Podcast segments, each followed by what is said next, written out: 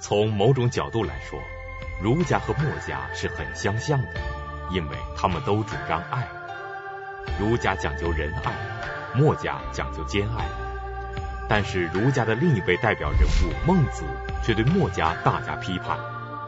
孟子，名轲，邹国人，大约生于公元前三百七十二年，卒于公元前二百八十九年。从年代排序可以看出，孔子去世后，墨子才出生。墨子去世后，孟子才出生。孔子比墨子大八十多岁，而墨子比孟子大九十多岁。孟子出生时，孔子已经去世上百年。孟子对孔子极其崇拜，以孔子的忠实信徒自居，后世也把他们两人的学说并称为孔孟之道。那么，作为儒家的又一位重要的代表人物孟子，他为什么要痛批墨子呢？他的说法和墨子又有什么不同呢？厦门大学易中天教授为您讲述系列节目《先秦诸子百家争鸣》第二部《儒墨之争之两位侠士》。从某种意义上说，这个孟子批墨子有点奇怪。为什么呢？因为孟子和墨子太像了，反倒是和孔子啊不太像。孔和孟差别很大，所以我们这一集呢，先讲孔孟之别，再讲孔墨之同，啊、孟墨之同。孔子和孟子的个性。相差很多。第一点，孔子宽厚谦和，孟子刚直不阿。孔子是一个很宽厚、很谦和的人，因为孔子是讲礼的，礼之用，和为贵呀。礼是讲让的，礼让礼让嘛，礼和让是紧联系在一起的。所以孔子不管怎么说，他再怎么，他要顾顾别人的面子啊，他不会硬邦邦的给你顶回去。孟子就不一样了。有一次，孟子准备去见齐王，都收拾好了，准备上朝去见齐王。这个齐王也不知道哪根神经搭错，就派一个人来跟孟子说：“说先生啊。”啊，寡人呢非常想见先生，只是寡人呢感冒了，不能吹风，因此不能登门拜访。如果先生能够上朝呢，寡人也愿意勉强上朝。我们在朝廷上见行不行？我讲清楚，这个孟子本来是准备上朝去见他的，一听他这话，说对不起，不好意思，我也感冒了，我也不能吹风。咱不见了吧。到了第二天呢，朝廷里有一个大夫啊，家里死了人，孟子要去吊丧，他的学生就过来说：“先生不行吧？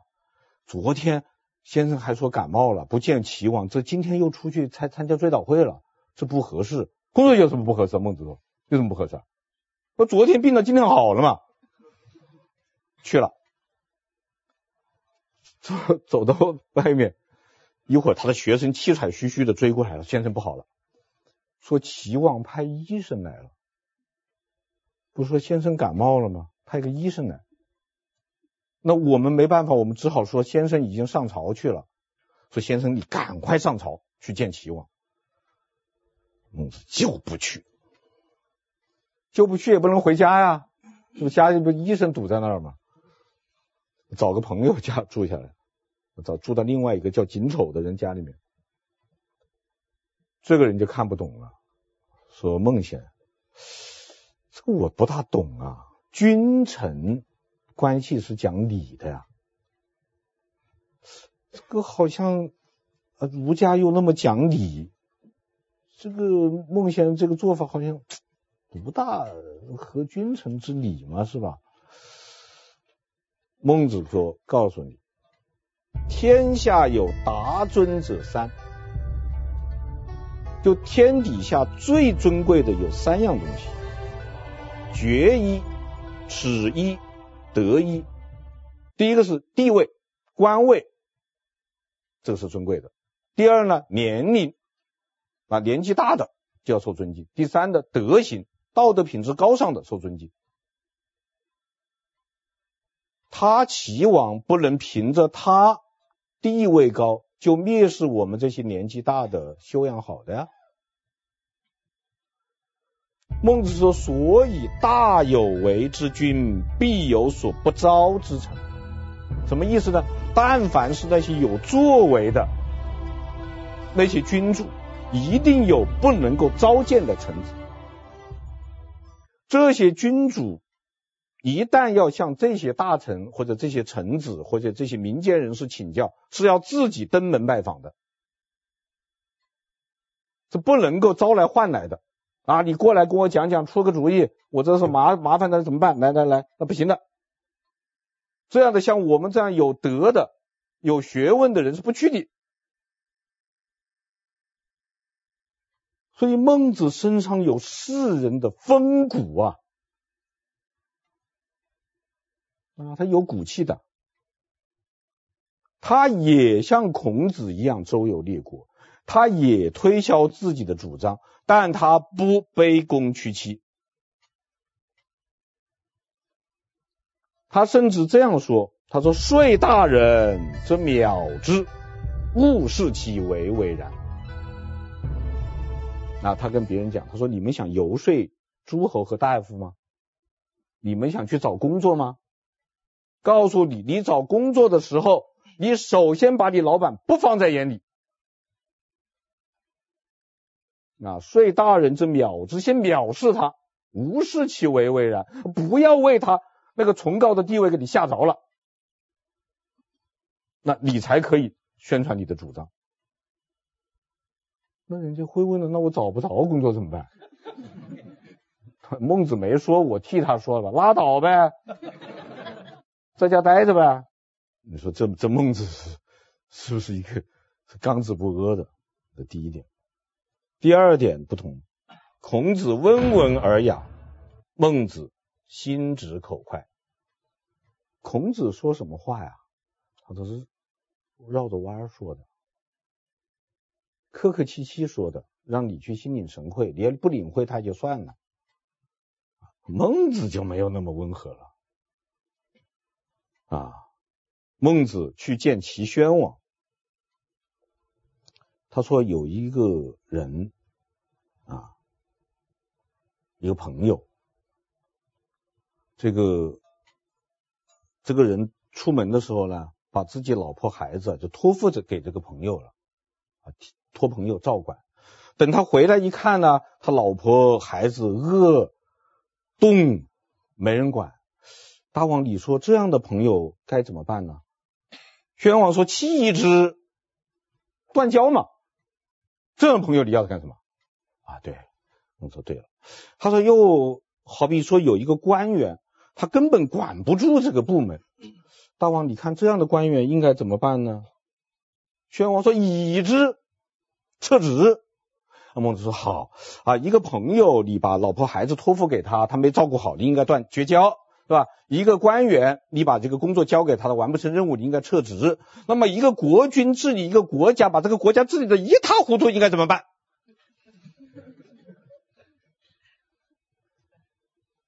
知道齐宣王怎么回答吗？王顾左右而言他。齐宣王就把脑袋别过去了。哎，今天网上有什么事儿？他不回答，这个话你听听，你听听，告诉大家，这是孟子比较客气的话，不客气的以后再讲。所以孟子这人不讨人喜欢，你说谁喜欢这样的，对不对？但是孟子不管，该怎么说还怎么说。孟子有一个观点叫做“不直则道不现”，就真理都是正直的，真理也都是直白的。如果你不能用最直白的、最明白的、最通晓的、最直截了当的语言，把你的观点说出来，你的观点就不是真理。真理有什么可怕的？真理怕什么？所以孟子不管，照说。这是孔孟的第二点不同。第三点不同，孔子为人低调，孟子个性张扬。孔子是很谦虚的，他说：“我呀，是述而不作啊，我只是做传承工作，我没有创造。即使孔子有创造，其实孔子孔孔子怎么没创造？孔子创造多了，但是孔子是欲创造于传播。”在传播的过程当中，阐述了自己的观点，建立了自己的学说和体系。你看起来他什么都没做，实际上做了很多。但是他孔子还说：“我述而不作啊，若圣与人，则无其感啊。你要说我是圣人，说我是仁人，我不敢当，不敢当，不敢当，很谦虚。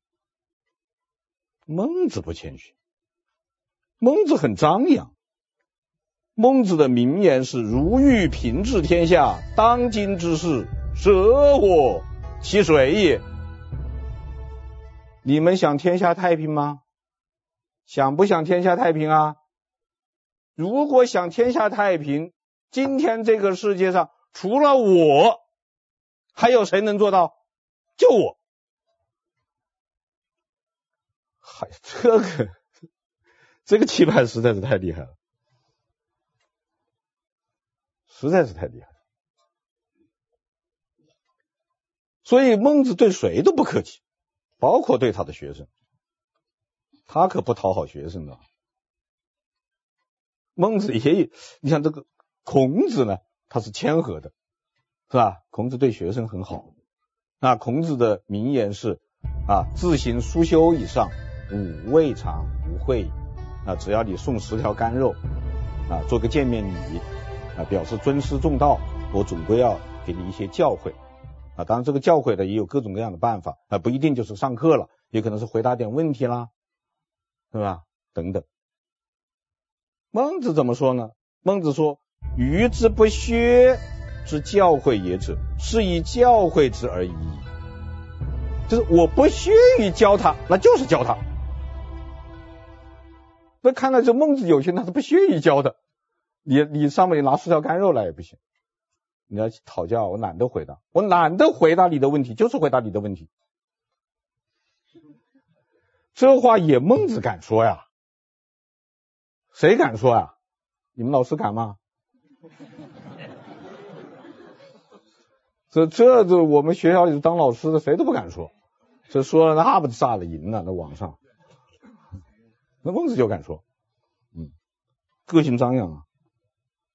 是吧？个性张扬，所以孟子比孔子想得开。孔子是有牢骚的啊，我们前面讲孔子都讲过了啊，什么我的道，我的主张不能实行啊，我想做个木木木筏子漂洋过海啊啊之类的牢骚话呀啊。孟子他比孔子想得开一些。他也是到处碰壁啊，因为儒家的药方救不了当时的社会，没人听他们的。那孟子和孔子一样是周游列国，一样的到处碰壁。但是孟子怎么说呢？他对一个人说：“他说你想游说诸侯吗？我告诉你怎样游说。怎样游说呢？人知之一萧萧，人不知。”一萧萧，萧萧是什么意思呢？快乐。我们去游说诸侯，我们去推销自己的主张，人家理解我们，这个“知”可以翻译为理解了。人家理解我们，接受我们的观点，我们开心；人家不理解我们，不接受我们的观点，我也开心。我干嘛不开心？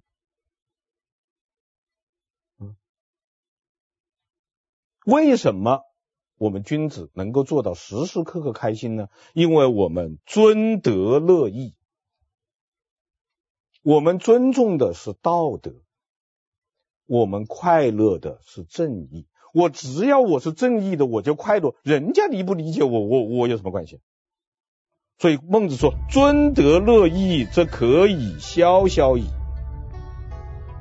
只要你尊德乐义，你就永远是一个快乐的人。人家理解你，你也快乐；人家不理解你，你也快乐。然后孟子说：“故事穷不失义，达不离道。”就是走投无路的时候，我不离开正义；我春风得意的时候，也不离开道义。得志则加于民，不得志修身陷于世。就是我得志了，我做官了，我有条件实现理想了，我就造福于民，造福一方，把恩惠交给老百姓。如果我不得志怎么办呢？我管好我自己，用我自己的优秀的品质，我自己的表现，给大家做个表率。这就叫做穷则独善其身，达则兼善天下。就归根结底，是因为我们儒家讲道德。我首先自己做一个正人君子，堂堂正正的活在这个世界上，能够实现我的政治理想，我把这个理想让人民幸福，做不到我做表率，这就是孟子。所以我们可以来总结一下对孔孟的这个比较啊，孔子宽厚谦和，孟子。刚直不阿，孔子温文尔雅，孟子心直口快。孔子为人低调，孟子个性张扬。所以我对这两个人各用一句杜甫的诗来形容：孔子是润物细无声。我们读读《论语》啊，我们读《论语》啊，如沐春风。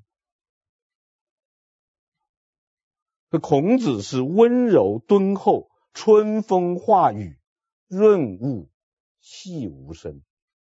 孟子呢？我们读孟子的书，如闻战鼓。你读了孟子以后，你就学着直枪拿起一个什么家伙出去，这干点什么事情才行。所以孟子是侠肝义胆。气势磅礴，一洗凡马空，这是孔孟之别。从这一点上呢，我们会发现孟子像墨子。如果我们给孔子和孟子各勾勒一个形象的话，孔子就是一个彬彬有礼的长者形象，而孟子则是一个不卑不亢的斗士。虽然我们讲孔孟之道，孔孟之道，实际上孔子和孟子是有很大的差别的。在易中天先生看来，就个性而言，孟子更接近的不是孔子，而是墨子。那么孟子和墨子有哪些相同的地方？易中天先生为什么这样说呢？孟子和墨子的共同特点是都行侠仗义。都反战爱民。如果要细分一下呢，那就是墨行侠，孟仗义；墨反战，孟爱民。墨子的行侠的故事，大家都很熟悉，就是墨子救宋。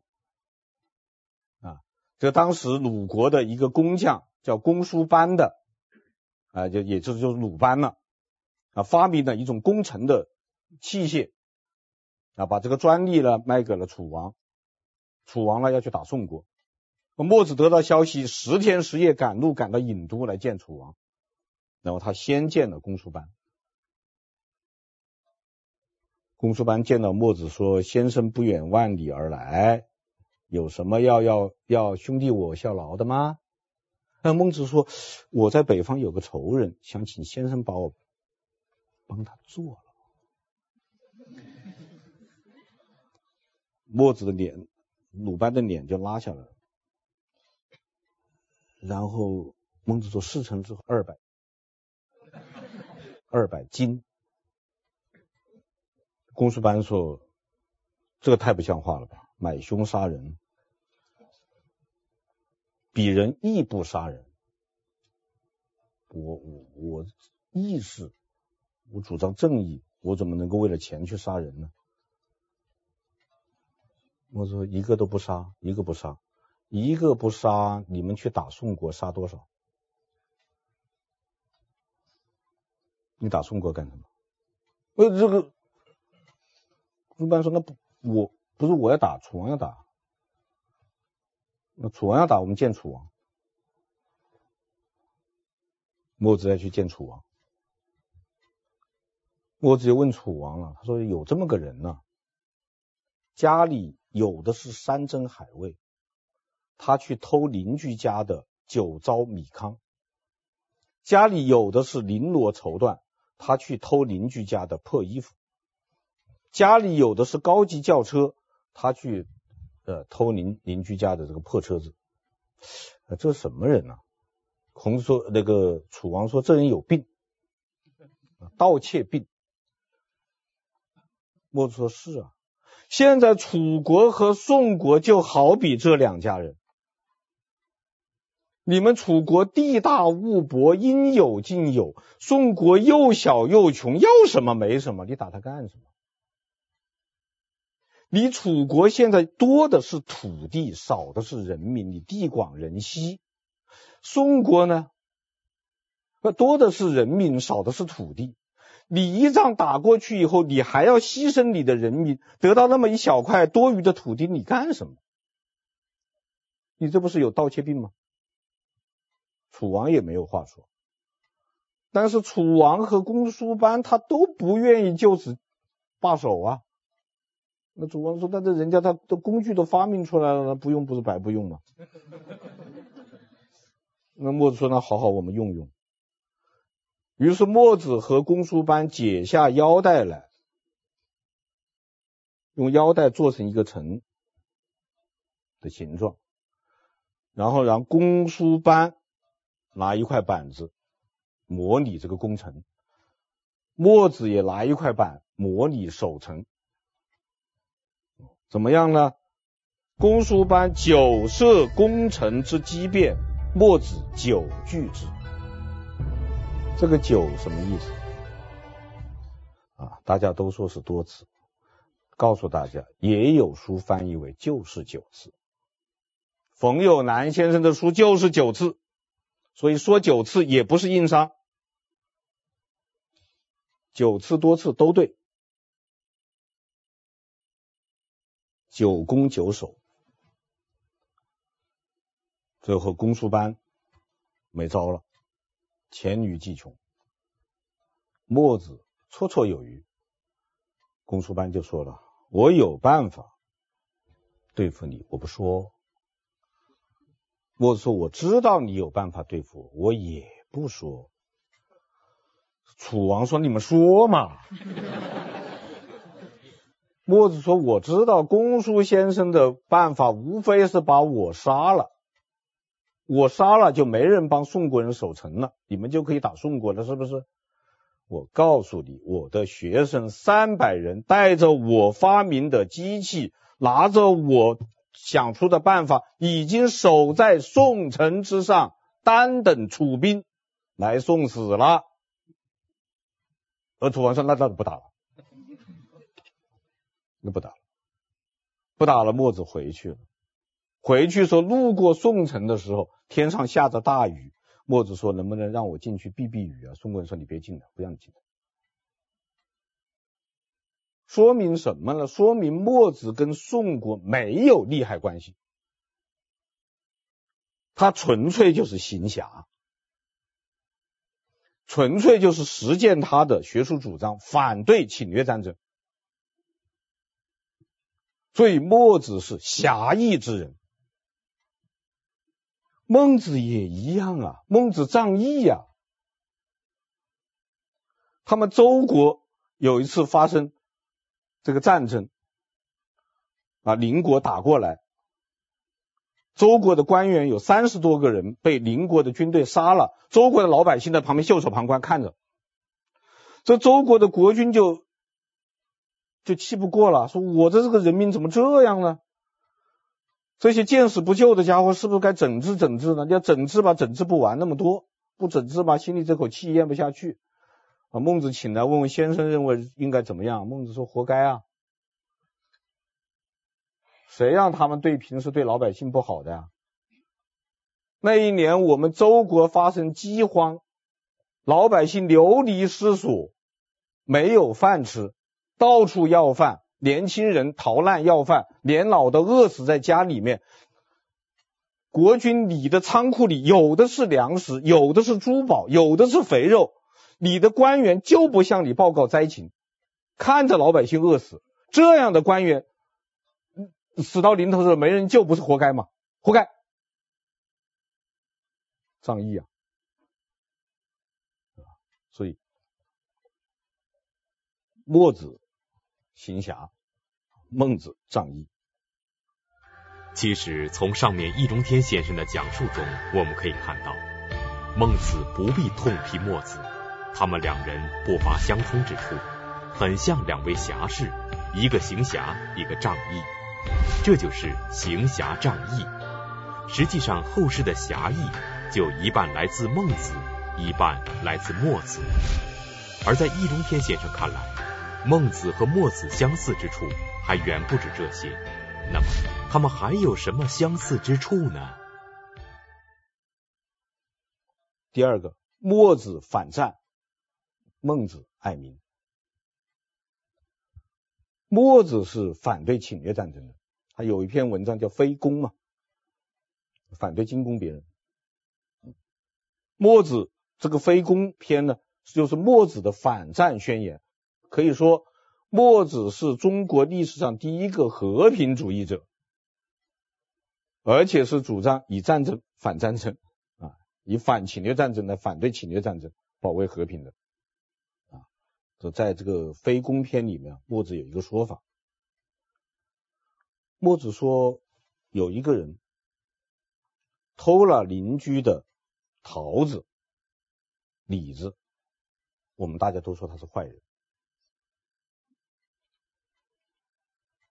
又有一个人偷了邻居家的鸡和狗，我们说这个人比那个偷桃李的更坏一些。又有一个人偷了人家的牛和马，我们又说这个偷牛马的比偷鸡狗的又坏一些。又有一个人杀了人，是杀人犯，我们说这个更坏了。由此可以得出什么结论来呢？就是你损害别人。这个程度越大，或者说你让别人受到的损伤的这个程度越大，罪过就越大，是不是？所以偷猪狗的罪比偷桃李的大，偷牛马的罪比偷猪狗的罪大，杀了别人的人的罪比就杀人罪比盗窃罪大。可是现在有人带着军队成群结队的去杀人，一杀杀那么多人，不但没有罪，大家都说他是英雄，这什么道理啊？嗯，这什么道理啊？这没有道理啊！像这样打着各种旗号，率领着。军队去大批大规模屠杀别国人民的人，该判什么刑呢？大家说该判什么刑呢？孟子回答了，孟子说判最重的刑。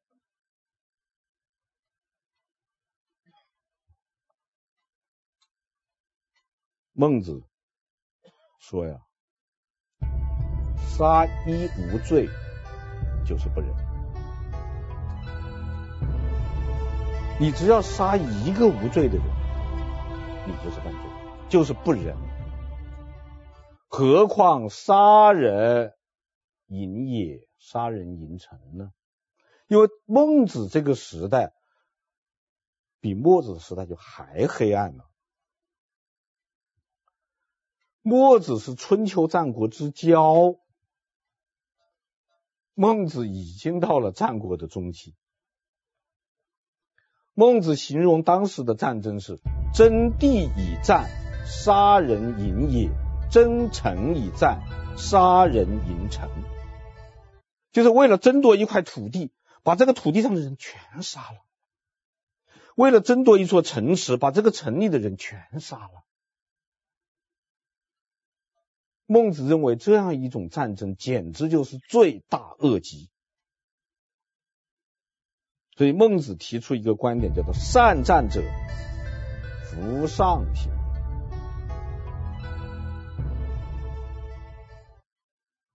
越会打仗的，处分应该越重。当然，这指的是侵略战争。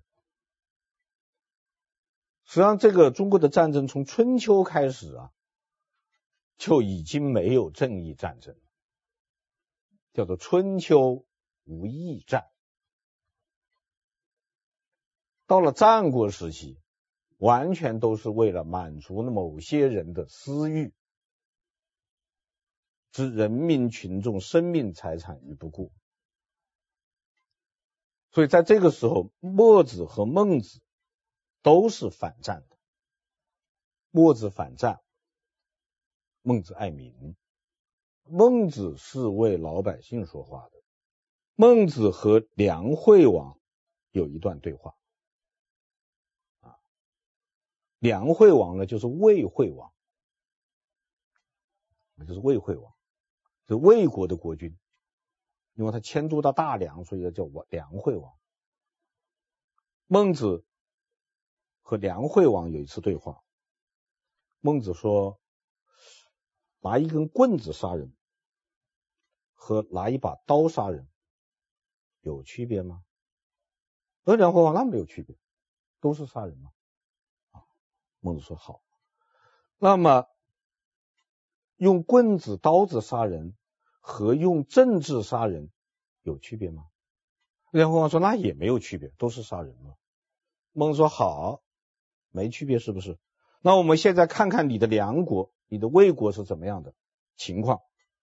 你的魏国是什么样的情况呢？跑有肥肉，厩有肥马。你的厨房里面堆满了肉，你的马厩里面全是膘肥体壮的好马。可是你的人民怎么样呢？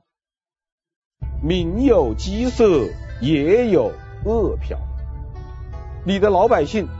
是活着的人，面黄肌瘦，没有饭吃。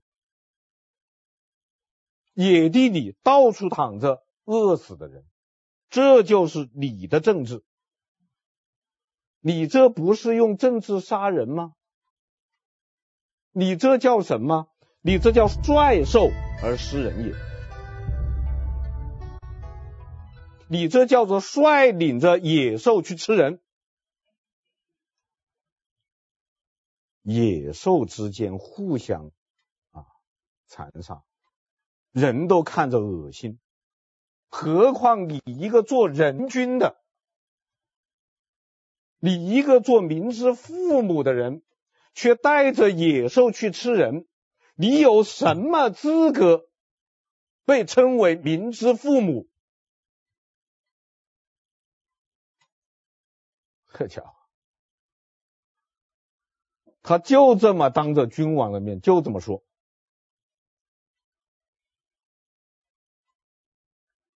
可以说他这个爱民的力度啊，还要强于墨子。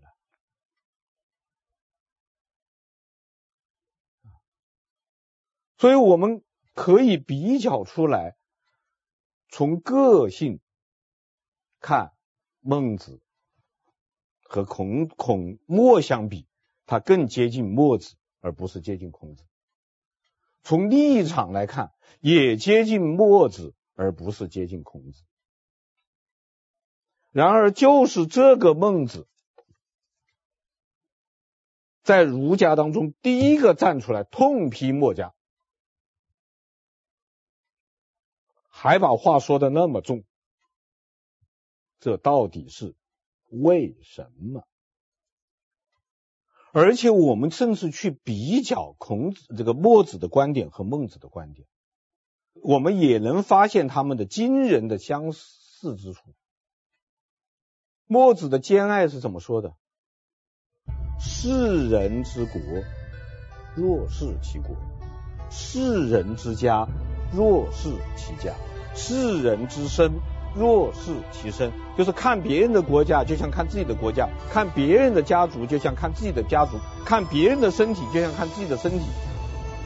孟子怎么说？老吾老以及人之老，幼吾幼以及人之幼。因为我自己家里有老人，有父母，我像对待我自己的父母一样，也去对待别人的父母。我自己家里有子女。有兄弟，我也像对待自己家里的子女兄弟一样对待别人的子女兄弟。